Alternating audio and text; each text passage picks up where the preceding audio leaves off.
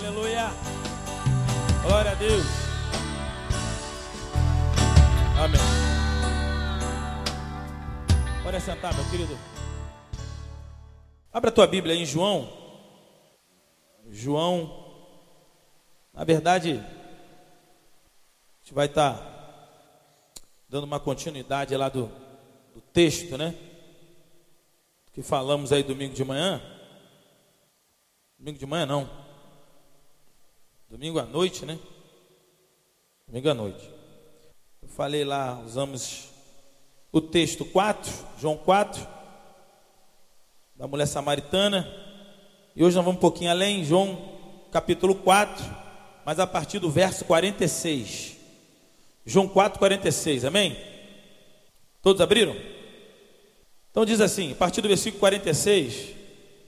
Segunda vez foi Jesus a Caná da Galiléia, onde da água fizera vinho.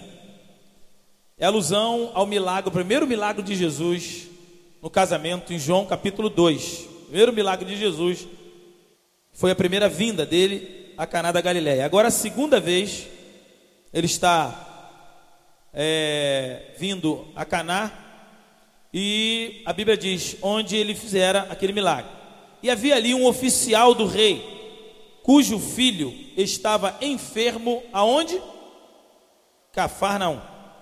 Ouvindo este que Jesus vinha da Judéia para a Galiléia, quem esteve aqui domingo de noite? Levanta a mão. Bom grupo. Então você se lembra que eu falei da Judéia, figura A para figura C, tinha que passar onde no meio? em Samaria. Então, ele sabendo, porque naquela época não tinha outdoor, não tinha rádio, não tinha programa de marketing, não tinha televisão, não tinha nada, mas a fama de Jesus era tremenda, porque era maior e melhor veículo de comunicação, de propaganda e marketing, que é o que? Pessoal, boca a boca. Então a multidão corria, né? a, a, a fama de Jesus corria, era muito conhecido, as pessoas sabiam. Então, esse homem que tinha um filho doente, ele vai ao encontro de Jesus. Ouvindo este que Jesus vinha da Judéia para a Galiléia, foi ter com ele e rogou-lhe que descesse e curasse o seu filho, porque já estava à morte. Já estava como? À morte. Então Jesus lhe disse: se não virdes sinais e milagres, não crereis? Disse-lhe o oficial: Senhor, desce antes que meu filho morra. Disse-lhe Jesus: Vai, o teu filho vive. E o homem creu na palavra que Jesus lhe disse e foi-se. E descendo ele, logo saíram-lhe ao encontro os seus servos. Eles anunciaram, dizendo: O teu filho vive. Perguntou-lhe, pois, a que hora se achara melhor? E disseram-lhe, ontem, às sete horas. Sete horas, na verdade, a hora sétima não é romana, é a judaica. Então, que horas é? Seis, seis, a hora sexta, meio-dia. A hora sétima é que hora? Uma hora da tarde. Exatamente. Então, uma hora, ontem, a hora sétima, em outras versões, a febre o deixou, o menino estava com febre. 53. Entendeu, pois, o pai que era aquela hora a mesma em que Jesus lhe dissera: O teu filho vive. E creu ele e toda a sua casa. Só até aí. Queridos, eu quero é, rapidamente aqui nesses, nesses minutos, quero estar meditando com os irmãos na questão da fé, na questão da projeção a do homem a Deus, na questão de depositar confiança, confiabilidade, fé em Deus. E eu não quero é, definir, dissecar, nem conversar muito sobre a questão da fé em si, porque eu acredito que a, a, você já deve receber várias informações, já conhece, já, já entende o que, que é isso, a questão da fé. Mas eu quero tratar, eu quero conversar sobre a fé em alguns estágios que porventura pode cometer a nós e certamente acontece e nos alcança. O crente, existe o crente que acredita em Jesus, mas é um crente incrédulo. Né? Existe o crente que é crédulo. E existe dentro dessa credulidade ou incredulidade alguns níveis. E três, basicamente, eu queria conversar com os irmãos nesse tempo. Agora, não entendendo, não entendendo a questão da fé primária, ou seja, a fé para a salvação, porque geralmente todo crente que é salvo já acreditou em Jesus, ok? Amém? Ou não amém? Amém. O cara já acreditou em Jesus, confiou em Jesus, entregou sua vida. O Espírito Santo de Deus, pelo menos eu entendo assim, o, é, entrou naquele momento da confissão, do arrependimento, batizou, escreveu seu nome no livro da vida e é irreversível. Eu creio nisso. Só que existe depois disso ah, um mecanismo, uma situação de outras instâncias de fé. Porque existe entre nós, e muitas vezes é nas igrejas, a igreja nossa, dita evangélica, gente que tem fé em Jesus para ir para o céu, mas não tem fé que Jesus vai resolver um problema de amanhã. Tem fé que vai para o céu, mas não tem fé que o seu esposo vai ter jeito. Não tem fé que Deus, seu filho, amanhã voltará. Não tem fé da sua enfermidade, ou por aí fora. Então existe é, uma fé circunstancial. Ah, eu tenho muita fé em Deus. Sim, você teve a fé, depositou para a sua salvação. Mas e depois? E na nossa caminhada? E no nosso dia a dia? O que eu vejo hoje é que nós temos muitos crentes que depositaram a sua fé em Jesus no ato da conversão, acreditam em Jesus, confiam em Jesus como Senhor, ah, são, são, são salvos, né? remido no sangue de Jesus, mas por causa do dia a dia, por causa da circunstância, da, da, da, da endurecimento do coração, o tempo que vivemos hoje, onde a gente vê muito pouco isso, a secularização, né? a, a, a, o comercialismo, a questão da financeira, a, o problema de emprego, o problema do carro, o problema no casamento, problema no dia a dia. Vivemos hoje um tempo onde aquele que se diz crente, aquele que se diz servo, acredita em Jesus só para ir para o céu. Irmãos, estão entendendo? Eu acredito em Jesus. Não acendo vela, não subo escadaria da penha, não, não boto bife acebolado na esquina. Eu acredito em Jesus, mas acredito em Jesus. Um acreditar em Jesus distante, um acreditar em Jesus é, vindouro, um acreditar em Jesus de baixo autoestima, ou seja, já ouvi muitas pessoas que dizem: Ah, eu sei, mas você só quando chegar no céu. O cara já preparou o lombo dele para apanhar aqui, para sofrimento teremos. Claro, Jesus falou isso. Mas não é uma vida de entrega de baixo autoestima. Porque se ainda não estamos no céu, a questão é macro, a propósito de Jesus, não é vivemos uma vida de abundância no céu isso viveremos, isso é público e notório. O grande exercício da proposta de Jesus é vivermos o céu aqui na terra. Vivemos uma vida espiritual de qualidade superior. Vivemos uma vida de nível, de qualidade espiritual, que possamos usufruir do céu aqui. Porque, deixa eu lembrar vocês, o que evidencia o céu não são os portais de bronze nem ruas de ouro. O que rotula e evidencia o céu é a presença de quem? de Deus. O que evidencia o inferno não é choro e ranger de dente. O que evidencia o céu, não é agonia, o inferno não é agonia. O que vai decretar e evidencia o inferno é a ausência de Deus. Então, a cada tempo que eu introduzo Jesus, que eu usufruo, que eu assumo e que visto esse Jesus, esse Deus, a partir de cada etapa da minha vida, cada circunstância, cada momento da minha vida em que eu consigo viver com Deus, e esse Deus, a Sua palavra predominar, isso é céu. É por isso que é possível viver paz em meio à guerra. Por quê? Porque o céu virá, o céu, ah, haverá um dia que estaremos no céu, o Senhor virá pegar a sua igreja, viveremos lá com, com ruas de ouro, com trombetas, com anjos, com serafim, querubim, mas enquanto isso não chega, nós podemos, enquanto nós não vamos ao céu, podemos e devemos trazer o céu à terra. Amém, igreja? Essa é a proposta do Evangelho. vivemos um céu não transcendente, mas emanente, ou seja, não é um céu ah, é, de, de cabeça no céu só, cabeça no céu, mas o pé na terra, pensando nas coisas que vêm do alto, esperança do alto, mas o pé aqui, ó, conta de luz todo mês bate. Se não pagar a net, corta. A net, de verdade, não é gato net não. Se nós não assumirmos as responsabilidades terrenas, elas virão sobre nós, as consequências virão sobre nós.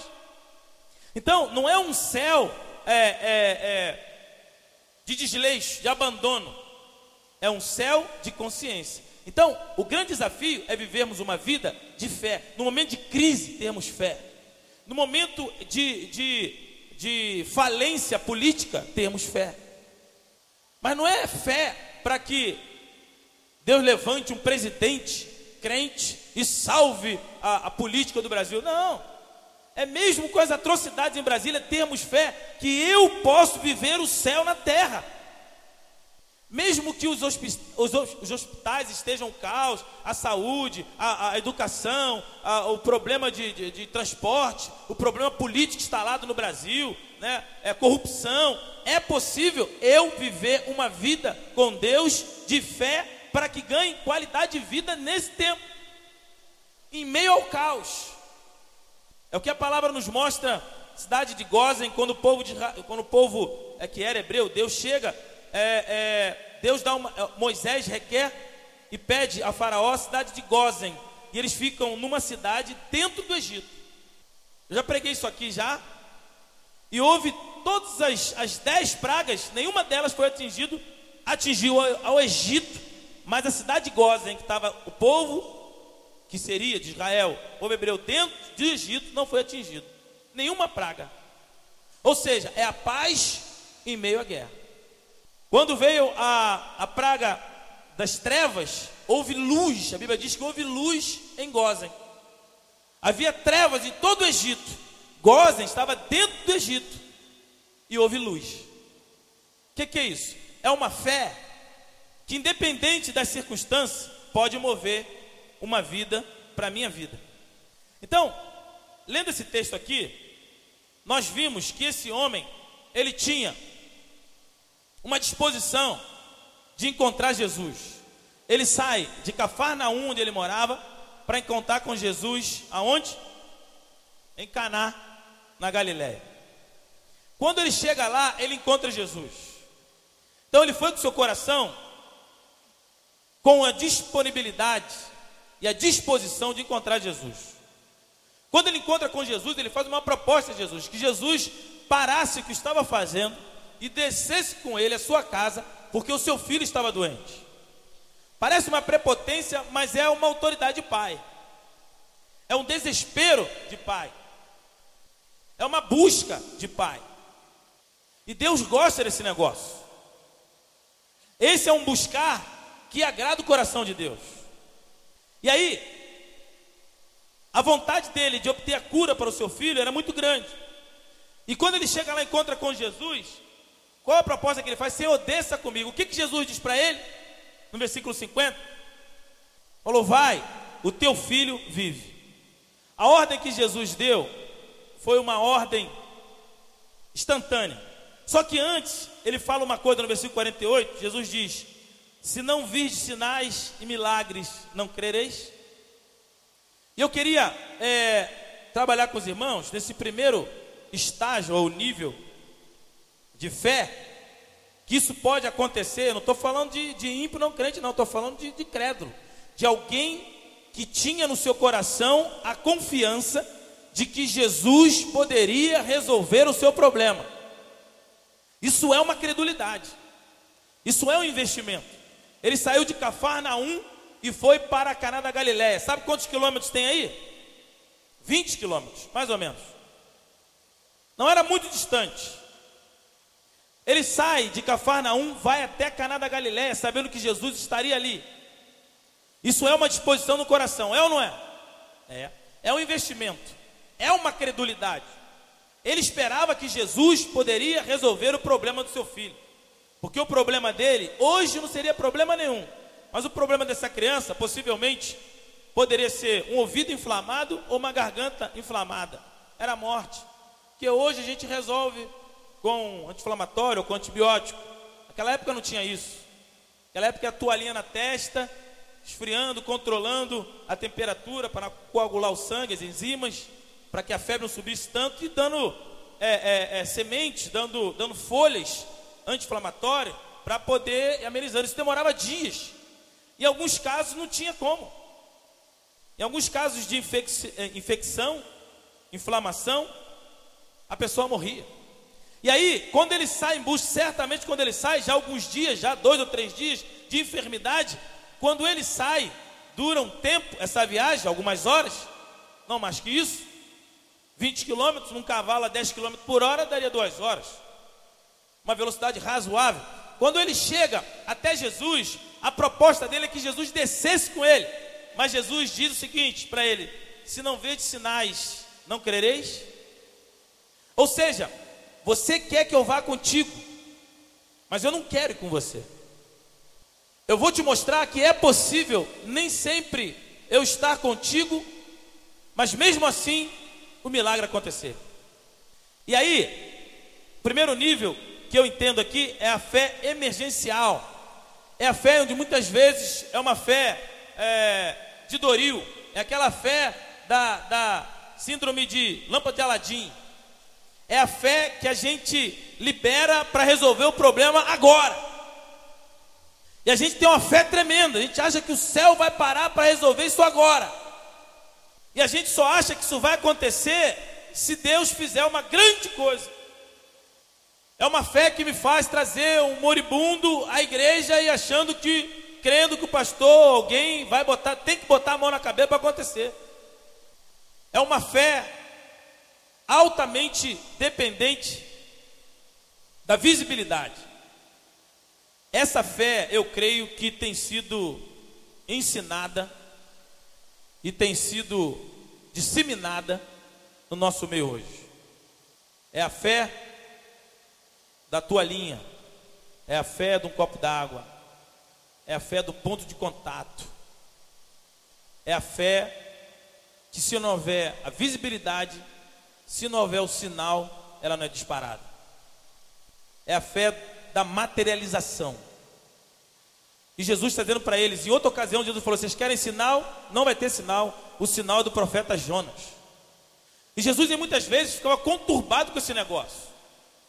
E muitas vezes. Porque ele sabia que tinha aquela galera atrás dele, que eu chamo de turma do pão com peixe.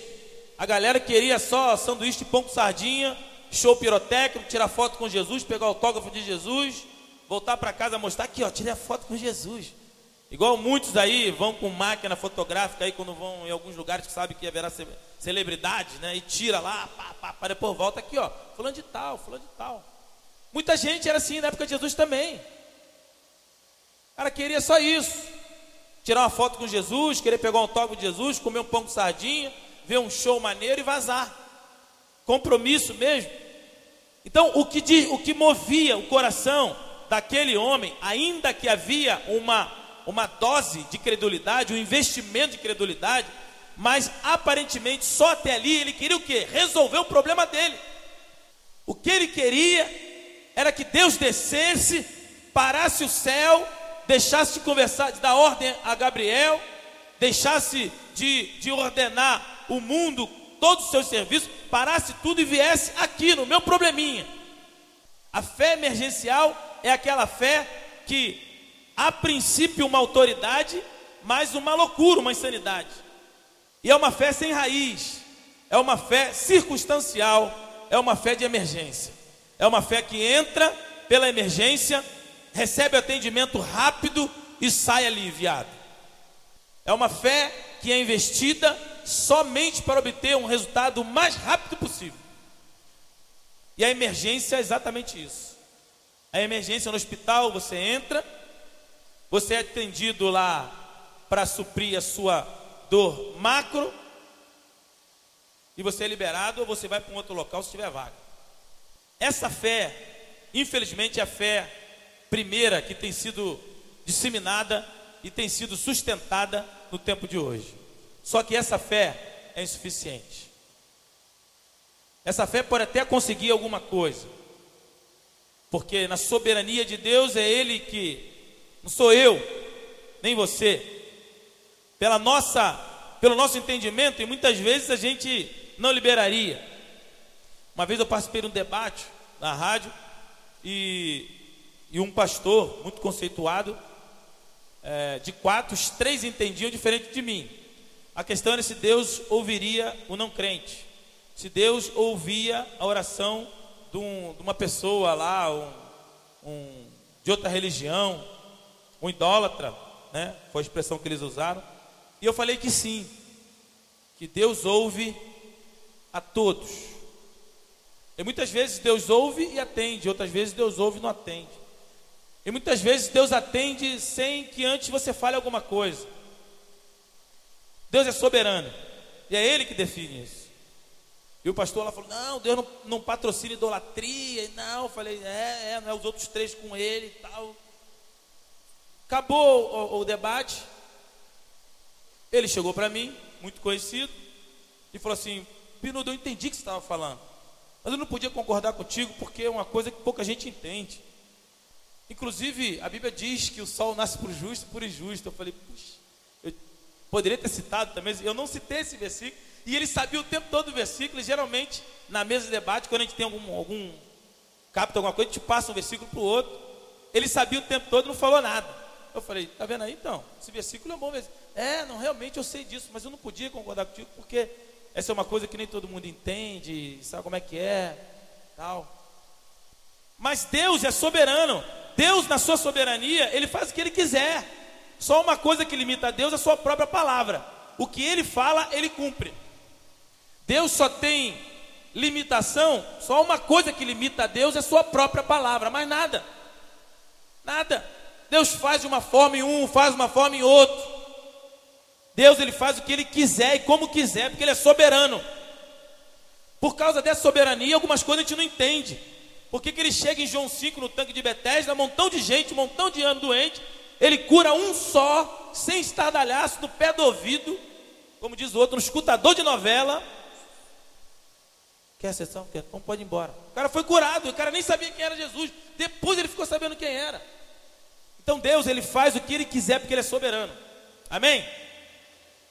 Nesse momento, Jesus não quis descer com esse homem. E ele diz: sem milagres, sem sinais, você não crê? Porque o que o homem queria, ele foi lá para buscar Jesus, para Jesus vir até a sua casa e curar o seu filho. É uma fé? É. Mas é uma fé emergencial.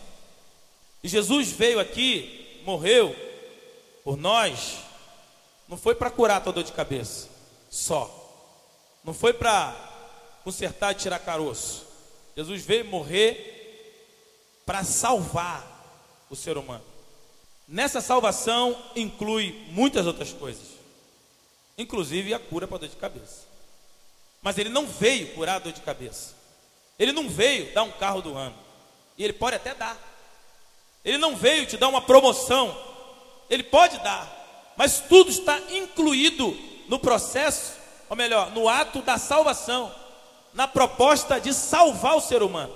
Então, o, a proposta de Jesus ali para ele foi: Eu não vou descer contigo. Você faz o seguinte: você vai e volta que o teu filho vive. Naquele momento, ele deu uma ordem no mundo espiritual. O que, que a Bíblia diz aí no versículo 50? Jesus disse-lhe: Vai o teu filho vive. O que, que o homem fez? Ele creu na palavra que Jesus lhe dissera. E aí diz a Bíblia que ele foi. João cita aqui no seu livro que ele foi. Essa é o segundo estágio que eu vejo. Eu quero só mostrar uma outra coisa a você. Que é, João diz que ele foi, ok? Amém ou não amém? Amém. Ele foi. Agora veja o versículo 51. E descendo ele, ele queria que Jesus fizesse o quê? Descesse com ele. Mas quem que desceu? Foi ele.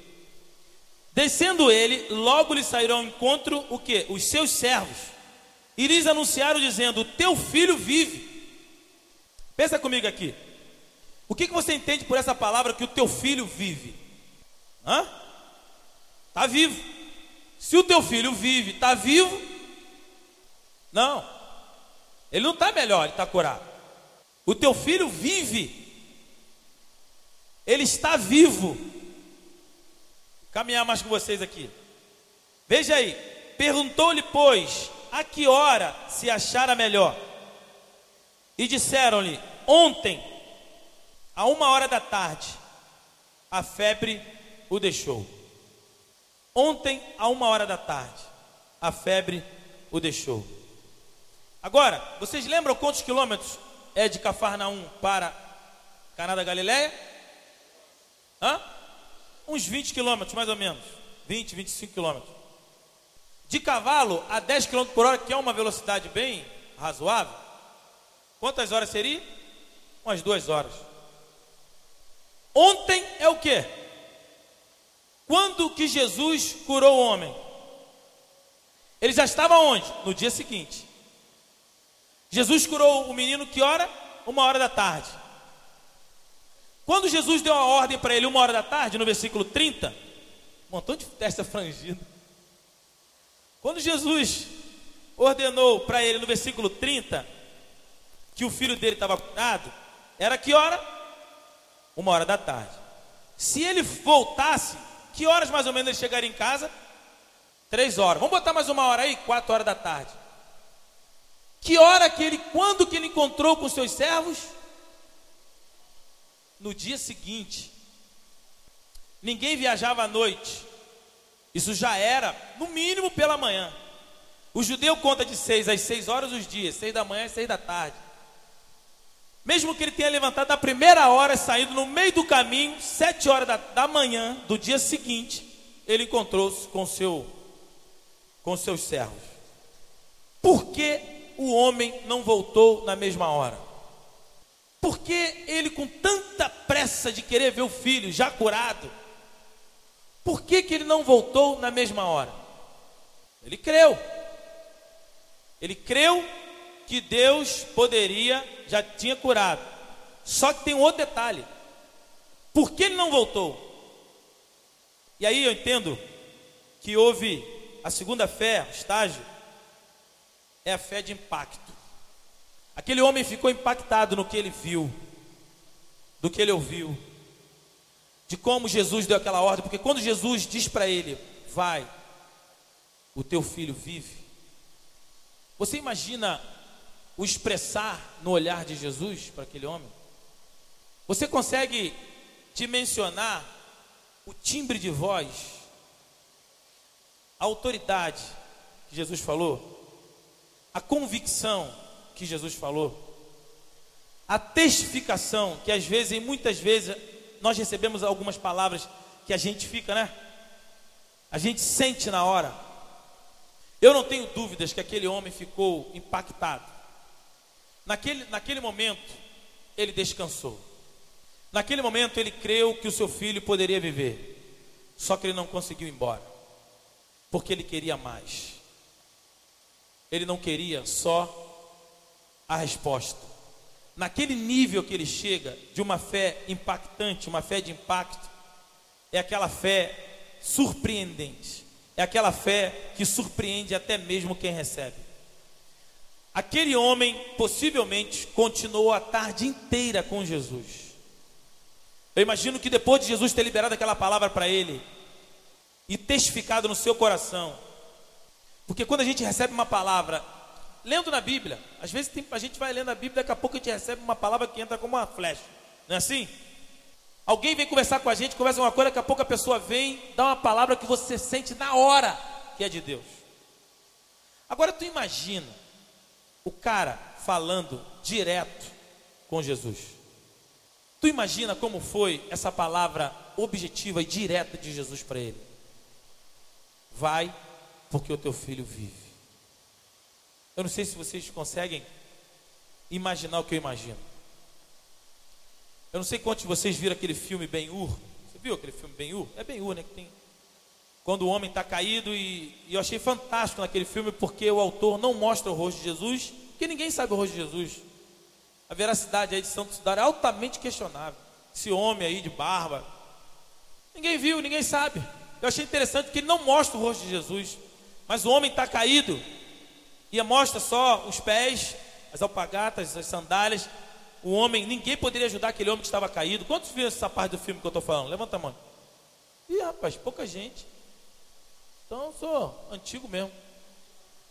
Aí, esse filme passa na época de Jesus. Quando o cara ele está sendo açoitado, ele cai no chão e chega, só mostra só do joelho para baixo, um homem que se agacha, dá água para esse soldado, para essa pessoa que está sendo açoitado. Só que o, o, o, o lá o chefe lá, o encarregado que estava puxando como escravo, chega para chicotear o cara.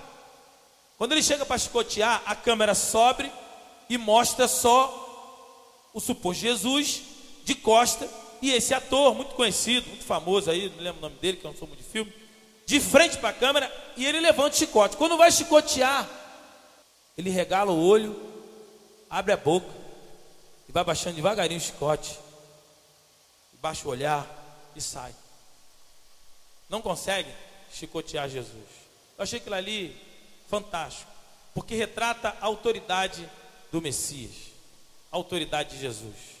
Jesus só olhava, ele só amava, e o amor dele nos constrange. Agora tu imagina Jesus falando para você diretamente, lá em Caná da Galileia: Vai, minha filha, que o teu filho vive. Rapaz, eu, eu não tenho dúvida de que aquele homem sofreu um impacto, porque naquela hora que Jesus declara isso para ele, vê se você entende isso. Jesus não está declarando só para ele, ali é o Deus homem, o homem Deus. Quando Jesus declara essa palavra, ele declara no mundo espiritual, porque é uma ordem no mundo espiritual, ok? Essa ordem ele está dando sobre o corpo do menino que está enfermo, sobre a célula, sobre as glândulas que estão enfermas, está infeccionada, gerando febre. Quando ele dá essa ordem, ele dá uma ordem dupla, simultânea. Aquele pai e no mesmo momento no mundo espiritual. Esta palavra que sai da boca do próprio Deus, Jesus, é uma palavra violentíssima. Aquele homem. Irmãos, estão entendendo? Sim ou não? Naquele momento, aquele homem sofre um impacto terrível e tremendo. Eu tenho certeza que ele não voltou naquele dia mediante ao impacto que ele sofre. Naquele momento, ele é desconectado da fé emergencial e ele entra na fé de impacto. É uma fé violenta que é liberada no coração dele, mas uma fé que o desprende das suas próprias mediocridades. Naquele exato momento, o homem ele é livre e ele descansa sobre a palavra de Jesus sem nunca ter visto Jesus, só por ouvir. Quando ele recebe essa palavra, ele sai dessa emergencial e ele começa a descansar na palavra de Jesus. E Jesus dá essa palavra e se volta. E eu imagino que ele sai, mas logo ele tem que voltar, porque a partir daquele momento ele já estava descansado sobre a urgência da emergência. A partir daquele momento nasce e brota o sentimento de conhecer esse cara. E aí que entra o segundo nível da fé, de querer não só a fé para receber as coisas, não só fé para cura, não só fé para promoção, não só fé para aumento, não só fé para conseguir uma namorada, um, um marido mudar, um dom, uma letra de música, uma nova canção, não só essa fé que é, é nobre, é uma fé que libera, que Deus permite que tenhamos. Mas não é só isso, não é uma fé de, de conquista de adesão. É uma fé agora que ele liberada para ele conhecer mais aquele homem e desenvolve um relacionamento com Jesus. Eu tenho certeza que ele só volta no dia seguinte, porque ele inicia uma caminhada de reconhecer, de conhecer, de conviver com Jesus. E Jesus continua sua caminhada ele vai atrás. Jesus entra numa viela, ele entra junto. Jesus entra numa casa, ele entra. Se não puder sentar, ele espera. Jesus faz um outro milagre, ele está olhando. Jesus começa a ensinar, ele está ouvindo. Jesus começa a declarar, Jesus começa a falar. E ele continua sob o impacto do Senhor. A partir daquele momento, o que gerenciava o seu coração não era só a urgência e a emergência da benesse, mas era a necessidade de conhecer o Mestre. A necessidade e a sede desencadeia uma fome, uma sede nele de querer conhecer mais esse cara. Por isso ele fica ali toda aquela noite. Possivelmente ele entrou a noite adentro com Jesus, até que Jesus para, porque por economia, por, por administração do corpo, Deus em Jesus, Jesus, Deus, Deus Jesus, ele é, respeita a fabilidade e a limitação do corpo físico de Jesus.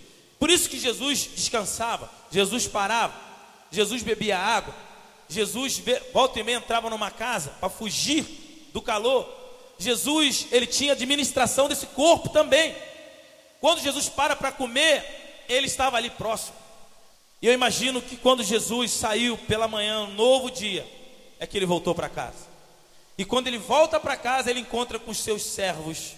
E a Bíblia diz que é no meio do caminho. E no meio do caminho, ele encontra com os servos. E aquele homem diz, aqueles homens dizem: Teu filho vive. Versículo 51. E ele faz uma pergunta inevitável. Ele faz uma pergunta específica e de detalhe. Ele faz uma pergunta para selar a particularidade de um relacionamento com esse Jesus. Quando ele faz essa pergunta, que hora que ele sarou? Não foi num ato de incredulidade, mas foi uma busca de querer é, particularizar essa relação. E ele diz: Que hora que o menino curou? E eles disseram: foi por volta da sétima hora, uma hora da tarde. E aquele homem teve a confirmação de que Deus é um Deus particular. Deus é um Deus que desenvolve relação conosco de forma particular. Deus ele fala a você particularmente. Você sabia disso? Deus marca encontro com você, você e ele, ele e você. Deus é um Deus de detalhes. Jesus é um Deus de detalhes, de detalhes pequenos. E aquele homem tinha confirmação disso. Ele só precisava desse cunho, desse sinal agora individual. O meu Jesus curou o meu filho. Aleluia. Quando os crentes, quando nós entendemos que você tem um Deus ao teu favor, a coisa muda. Quando você entende que Deus morreu na cruz de forma individual, consciente, Jesus não morreu de forma coletiva, ele morre para todos, mas ele morre individualmente para cada um de nós. Em cada data, se nós fôssemos pedir aqui, quando foi que você consegue detectar a data da tua conversão? Quando eu me converti no terceiro domingo de março de 1988, na segunda igreja batista na Taquara, lá na Praça Jauru, em Jacarepaguá, naquele dia, no culto que eu entrei nervosíssimo e sentei no banco para ouvir a mensagem, a pregação, um menino muito pequeno que não falava com ninguém, no colo da sua mãe, Nice, e ao lado do seu pai, Valterci, ele olha para mim e diz: Meu pai foi te chamar? Primeira vez que eu entro naquela igreja. E eu olhei para ele, olhei para a mãe dele, olhei para o pai dele, assustado, pai. E ela mais assustada ainda nisso. Ele não falava com ninguém. Eles assustados. E ele vira para mim, todo desenvolto. Meu pai foi te chamar? Com quatro anos de idade. E eu olhei para o menino e eu falei, na hora veio uma consciência. O pai que ele está dizendo é Deus. E eu falei para ele, é, nosso pai foi me chamar. A ele, ah tá, virou para frente e não falou mais nada. Edinho, hoje são membros da igreja Batista Ebenezer, lá na Cidade de Deus. Pastor amigo meu, pastor Fernando Pereira. Edinho, ele não se lembra disso. Eu falo com ele hoje, ele não lembra mais disso, mas a Nícia Valdeci lembra. E eu me acalmei, virei para frente, ouvi a mensagem, no final me decidi por Jesus, tomei decisão pública. Quando acontece, quando aconteceu isso comigo, aconteceu com você em algum tempo, em algum momento da sua vida, é uma particularidade tua com Deus. Naquele momento, o meu Jesus me salvou. Você pode entender isso, querido? Deus é um Deus de particularidade. Deus é um Deus de detalhes. O nosso Deus é um Deus que morre e que age por você. E nesse momento, quando esse homem volta, ele volta e ele quer só um detalhe, como a música do Roberto Carlos, né? Só um detalhe. Tá bom, não, eu já sei, isso que vocês estão me dizendo, eu estou sabendo. Mas olha só, que horas foi? Uma hora da tarde. Exatamente a hora que ele conversava com Jesus. Aí, no versículo, versículo 53 diz assim, por último, né? Terceiro e último. Estendeu, pois, o pai, entendeu, pois, o pai, que era aquela hora a mesma em que Jesus lhe disse: O teu filho vive. E creu ele e toda a sua casa. Esse terceiro estágio eu chamo de fé creditada, fé absoluta. Aquela fé consciente que é creditada em Deus. É aquilo que acontece contigo e que pode ser boa, como pode ser ruim, e que você sabe que foi Deus e Deus está no controle. É uma fé creditada para Deus.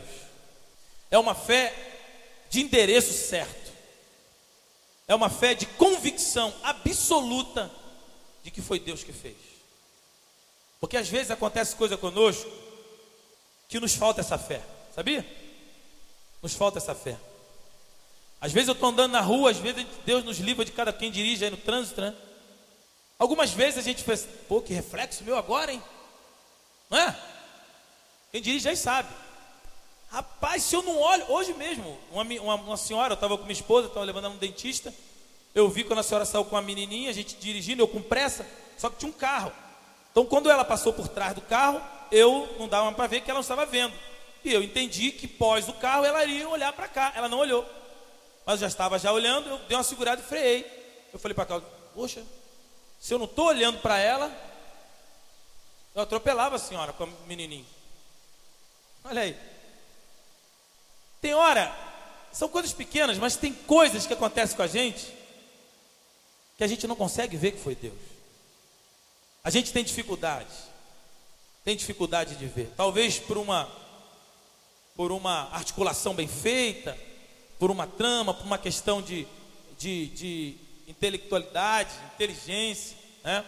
uma coisa muito bem programada, muito bem uh, uh, arrumada, é ou não é? Ensaiou, louvou 15 horas, combinou que todo mundo, cada um iria tocar tudinho. Ensaiamos, na hora que você bate, um, quando sobe a bateria, na ausência, o, o, o, a tubadora entra, o teclado, nessa hora sobe, tudo arrumadinho, tudo bonitinho. Ensaiamos muito bem, é igual coral, ensaia seis meses. Aí chega aqui, canta e toca muito bem, deu tudo certo. Também ensaiamos muito. É ou não é? Afinal de contas, o cara saiu de Cafarnaum até Galiléia. Ele foi no lombo do cavalo, cercou Jesus, encontrou com Jesus, não redou o pé, Jesus deu uma ordem, ele ficou lá para conferir, depois voltou. Ele não ficou esperando lá. Mas a Bíblia diz que ele creu. E é interessante que ele já tinha crido lá na palavra de Jesus, não foi? No versículo 51, ele já tinha crido. Versículo 50, ele já tinha crido. Como é que a Bíblia diz aqui que ele creu? Ele e sua casa. Para mim, existe, é porque existe vários níveis de fé. Vários níveis de fé. A fé que você tem em Jesus é uma fé que te leva para o céu. É a fé primária, é a macro fé. É a fé que a gente depositou e acredita que Jesus morreu na cruz do Calvário. Essa é a diferença. Essa é a fé que leva para o céu. Não, mas eu não, eu não, consigo entender esse negócio dos crentes. É só dizer, vai para o céu. Eu acredito em Deus, eu acredito em Deus. Mas não é só verbalizar. Tem que confessar. Tem que se arrepender. Já viu bandido quando é pego? Tá lá na polícia. Hoje, hoje mesmo no, no, no jornal teve. O cara foi pego. Tu fez isso aí? Fiz. Tu, tu assume? Assumo. Está arrependido? Não. Confessar é uma coisa, se arrepender é outra coisa. montão de bandido aí confessa, mas não se arrepende. Assume, mas não se arrepende. Aquele homem creu, ele e sua casa. Aquele estágio de credulidade era uma fé absoluta. Era uma fé inquestionável. Era uma fé acreditada, crédito nele. Foi ele que fez e fará. E a partir daquele momento, ele entendeu que não precisava mais ir lá na Galileia. Onde é que ele está agora? Na Judéia. Vamos lá na Judéia, que ele está na Judéia. Onde é que ele está? Ah, ele está lá em, em, em, Samaria. Vamos para Samaria. Ah, ele está em Jericó. Oh, vamos lá em Jericó. Esse cara, a fé absoluta, a fé acreditada, que põe crédito em Jesus, acredita em Jesus de qualquer forma. É a fé que se ele fizer, eu acredito. Se ele não fizer, eu acredito. Eu acredito que Jonas ficou no vento da baleia, porque a Bíblia diz: se a Bíblia tivesse dito que Jesus, que Jonas engoliu a baleia, eu acreditaria também. Que a Bíblia diz. Ah, mas não é muito. Isso é insano. Um domingo atrás aí o Fantástico mostrou. Cheguei, fui, fui pregar em algum lugar aí, cheguei a tempo de ver essa matéria. Não sei quantos viram, é uma das últimas matérias, acredito que todos, muitos devem ter visto. A, a, uma simulação de como os, os mares foram criados. Mostrou lá uma grande explosão, tal, foi grande inundamento que pegou o planeta Terra todo, que inundou, que fez e separou e rachou. Faz uma volta inteira, uma força inteira para ignorar que ele fez os mares. É só acreditar. É só crer. Como Sadraque, Mesaque e Abidinego. Nabucodonosor disse para eles: Quem poderá livrar das minhas mãos? E eles falaram: Ó oh, Nabucodonosor, se Deus quiser, vai nos livrar. Se Deus não quiser, Ele não vai, ele não vai, não vai nos livrar. Mas uma coisa ou outra, jamais adoraremos o seu Deus. Se Deus quiser, Ele vai impedir que o Senhor nos jogue na fornalha. Mas se Ele não quiser, e nada vai mudar o meu crédito em Deus. Porque é indiscutível, inconfundível, a fé absoluta, a fé acreditada, é uma fé de particularidade, é uma fé pessoal. Cara, ninguém vai tirar a minha fé que eu recebi quando encontrei com Jesus naquele culto. Terceiro domingo de 1988, lá na segunda igreja batista na Taquara. Ninguém. É inconfundível. Que o Senhor nos abençoe e que esses níveis de fé a gente possa entender que é possível acontecer conosco. Mesmo sendo crente, é por isso que existem os crentes incrédulos. Acreditam em Jesus para ir para o céu. Acreditam em Jesus para circunstancialmente. Mas é preciso ir além. É preciso acreditar de forma impactante, pessoal, personificada, inviolável, irreversível, insubstituível, altamente pessoal, que ela não se dobra aos eventuais problemas, subidas e descidas que acontecem na nossa vida. E quando eu jogava futebol, um treinador meu falava sempre, ele falava pra gente: não se empolgue quando estiver em cima. Nem abaixe a cabeça quando estiver embaixo. Porque futebol é uma roda gigante. Filosofia. Futebol é uma grande roda gigante. Uma hora você está embaixo, uma hora você está em cima. Quando estiver em cima, não pise quem está embaixo. Porque num dia você vai estar embaixo. Porque ninguém fica em cima o tempo todo. Isso ele falava do futebol. Isso eu aplico na nossa vida. E vida espiritual também é assim. Só que há uma diferença. Mesmo estando em cima ou estando embaixo, a fé acreditada, a fé absoluta é imutável. Porque essa fé é inegociável. Se estamos embaixo, aprendamos por que estamos embaixo e como estamos embaixo. E aprendamos, estando embaixo, a abençoar aqueles que estão conosco. Porque estar em cima e abençoar quem está embaixo ajuda, mas não resolve. Por isso Jesus diz: chorai com os que choram, se alegrai com os que se alegram. Chorai com os que choram, se alegrai com os que se alegram. Quem está em cima, usufrua e aproveita o tempo que está em cima, sem soberbecer. Quando estiver embaixo, usufrua e aproveita no tempo que está embaixo. Igual eu falei para uma família, vocês estão passando dificuldade, aproveita para adorar a Deus. Porque adorar a Deus quando está embaixo tem um valor diferente de quando está em cima. Então aproveita esse momento. Vocês vão sentir saudade desse momento. De ter que dividir uma colherzinha de arroz para meia dúzia. Um copinho de arroz para meia dúzia. Usufrua desse momento, aproveita desse momento. Porque num dia haverá uma mesa farta. E vocês vão poder dizer: Bendito Senhor que me dá essa mesa farta. Porque no dia que tive um copo de arroz, eu adorei o meu Deus. Aproveite, querido. Aproveite o tempo da escassez usufrua, deleite-se no Senhor, confie no Senhor, aproveite o tempo de escassez, o tempo de estar embaixo, o tempo de dúvida.